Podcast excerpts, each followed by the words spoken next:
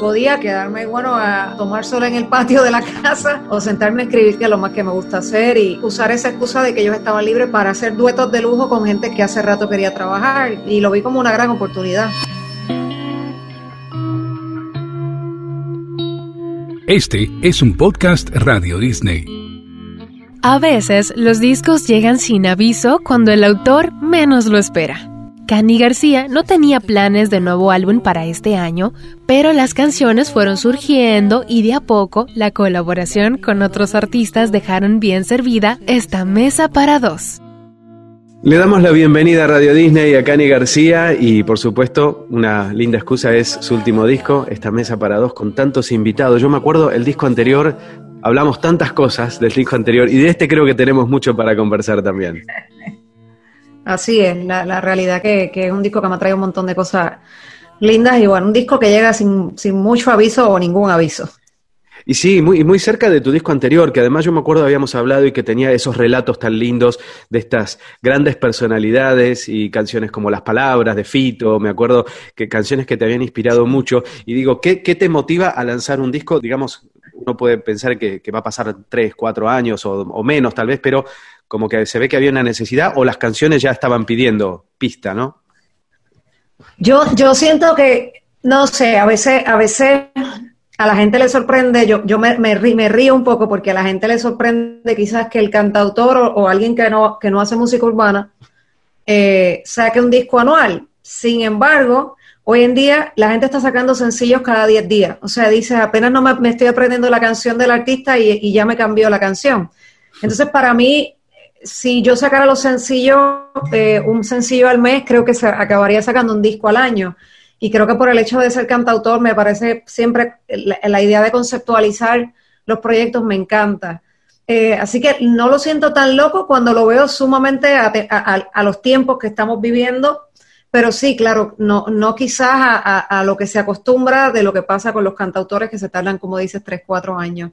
Para mí, he vivido unos últimos años de, escribir un montón y encontrarme en casa sin nada que hacer, con todos mis compañeros, con los calendarios totalmente paralizados al igual que yo, podía quedarme sin sacar álbum y quedarme, bueno, a, tomar sol en el patio de la casa o sentarme a escribir, que es lo más que me gusta hacer, y, usar esa excusa de que yo estaba libre para, para hacer duetos de lujo con gente que, hace rato quería trabajar, y lo vi como una gran oportunidad. Eh, Cani, dijiste algo que a mí siempre me gusta recordar y siempre hablamos, este, me gusta mucho resaltar la condición del, del, cantautor. Y en este caso, como cantautora, siempre está bueno recordar que el cantautor eh, tiene, yo lo comparo, para mí es como un pintor, es decir, porque da, la, música la trabaja casi como con pinceladas, como de otra manera, con otros colores, de otra manera. Y siempre me gusta rescatar esto y me gusta que hablemos de este tema, sobre todo para que se entienda y, reforzar siempre el concepto de lo que significa ser un cantautor. Y esto que decías, ¿no? De un disco que tiene como un concepto, como lo tuvo tu disco anterior también. Si tuvieras que, más allá de este concepto, digamos, de, de duetos, de, este, de este compartir, de esta mesa para dos que habla de intimidad, de compartir y eso, digamos, ¿qué otros conceptos engloban, digamos, este proyecto?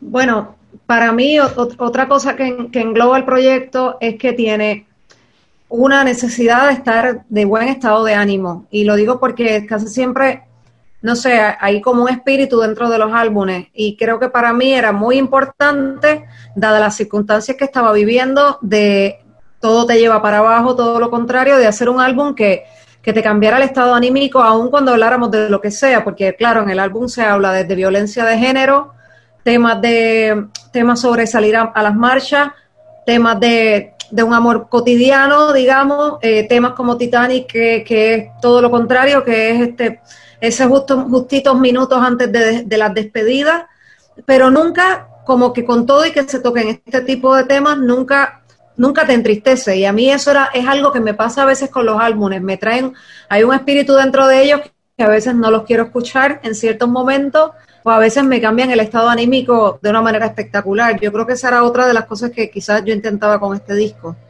Y otra cosa que me parece también interesante, que es que yo no imagino que, le envías una canción, no sé, a Mon Laferte o a Carlos Rivera y es como que, bueno, esta es la canción. No, me parece que hay como un ida y vuelta, me parece que también eso, es decir, hay mucha colaboración, hay muchas canciones con eh, muchas participaciones, pero esto debe haber llevado más allá su tiempo, sus, sus mails, sus videollamadas y demás, ¿no?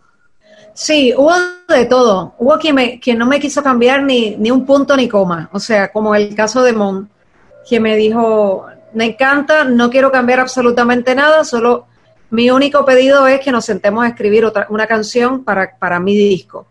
Y yo, ah, pues genial, o sea, fue muy fácil. Entonces, eh, ahora, bueno, para el álbum de ella habrá una canción que escribimos juntas, eh, que es una canción muy personal de ella, que es de la historia de ella y su madre. Eh, pero hubo otros tantos como sí, como Carlos Vives, que siente que la canción es muy su ADN y que él quería cambiar ciertas cosas. Y yo pues feliz de que cambiara todo lo que quisiera. Y, y sí hubo varias pinceladas de parte de él. Eh, y así viví con algunos, o por ejemplo otros como Camilo, que escribimos la canción juntos y de una manera más fría no podía ser porque era así, por videollamada. Sin embargo, nos regalamos una canción que, que ambos eh, nos enorgullece. Eh, presentarla. O el único, único que fue presencial, porque fue mi último viaje, que fue en febrero, eh, viaje así de composición, y no era pensando en este disco, era como yo voy guardando canciones.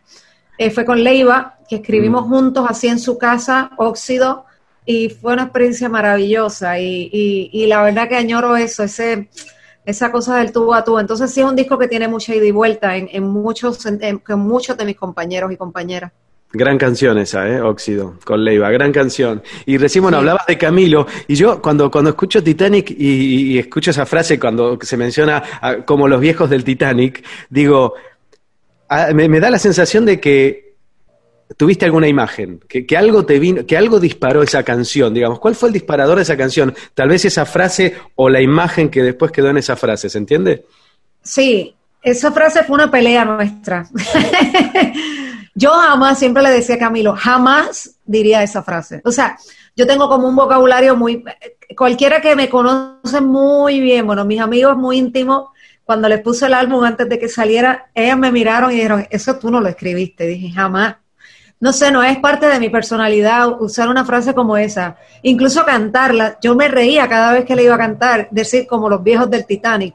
Entonces Camilo me decía, íbamos escribiendo el coro y, y era y yo que me vi, y yo que te vi, y cuando viene, y yo que nos vi, y él dice, como los viejos del Titanic, y le digo, pero estás loco, no voy a poner los viejos del Titanic, y me decía, Cani, es una imagen muy visual, me dice, porque todo el mundo sabe esa historia de que se iban las mujeres primero en el Titanic, porque las mujeres y los niños los salvaban antes, y esta vieja decide quedarse con él, porque el, viejito estaba ahí en cama y decide quedarse con él, y si tenía que enfrentar la muerte hasta el final con él. Y es una manera de decirme, creía que iba a llegar contigo hasta el final. Me dice, es una imagen muy visual, créeme que va a funcionar. Y bueno, yo no sé, yo creo que también hay un momento de, de, confianza cuando le das a los amigos que tú dices, mira, me te voy a dar mi mano, llévame por donde tú creas y, y, sé, porque confío en ti, que, que, bueno, que me vas a cuidar y proteger. Entonces creo, y me río mucho porque creo que él quería asegurarse que la frase iba, que cuando acabamos la canción le digo, bueno, nos falta ahora el título, y me dice, fácil, Titanic. Y yo me empiezo a reír porque le digo, claro, para asegurarte que no voy a sacar la frase de los viejos del Titanic. Y nada, nos reíamos un montón y, mira, sin embargo, él me decía, cuando salgamos a la, a la normalidad aquella y defendamos en un concierto esta canción, créeme, Cani, que yo te voy a mirar y voy a decir, y yo que nos vi, voy a virar el micrófono y la gente va a cantar como los viejos del Titanic. Y me reía porque hoy en día eh, eh, eh, no me cabe duda que así va a ser. Es una historia bonita. Qué buena historia, qué, buena historia. La verdad que, bueno, también me llamó la atención por eso, me parece la, la, frase de la canción y digo, se lo voy a preguntar, este, pero bueno, Me, alegro que, haya también disparado hasta conocer un poco el detrás de, la canción. Y sí, perdón. De eso se trata la coautoría al final. Yo creo que si uno no, no permite que el otro nos regale algo, pues para eso me escribo sola la, canción. Yo creo que de, eso al final se trata, de contagiarte del baúl, del vocabulario, de historias de vida del compañero. De eso se trata la, esta mesa para dos. de eso se trata. Eh, Cani, y también recién eh, te escuchaba y, y, sentías esta sensación, este impulso de, de, arriesgarte y decir, bueno, me relajo, esto es así, vamos, vamos a ver qué pasa. ¿Has sentido muchas oportunidades que has tenido que te has arriesgado? ¿Y cómo te arriesgas ante alguna cosa? ¿Con miedo, con incertidumbre?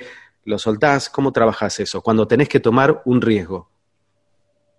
Cuando tengo que tomar un riesgo, trato de que no exista miedo y, lo hago con certeza, porque no sé, hay como una corazonada ahí. Yo recuerdo en este álbum cuando, en este caso, e, esta persona clave en mi carrera me dijo, tienes seis temas, ya que iba acumulando, como decía, me dice, está cuatro temas de acabar un disco, me dice, y tener una razón para provocar trabajo durante todo el año, promover el álbum, hacer videos.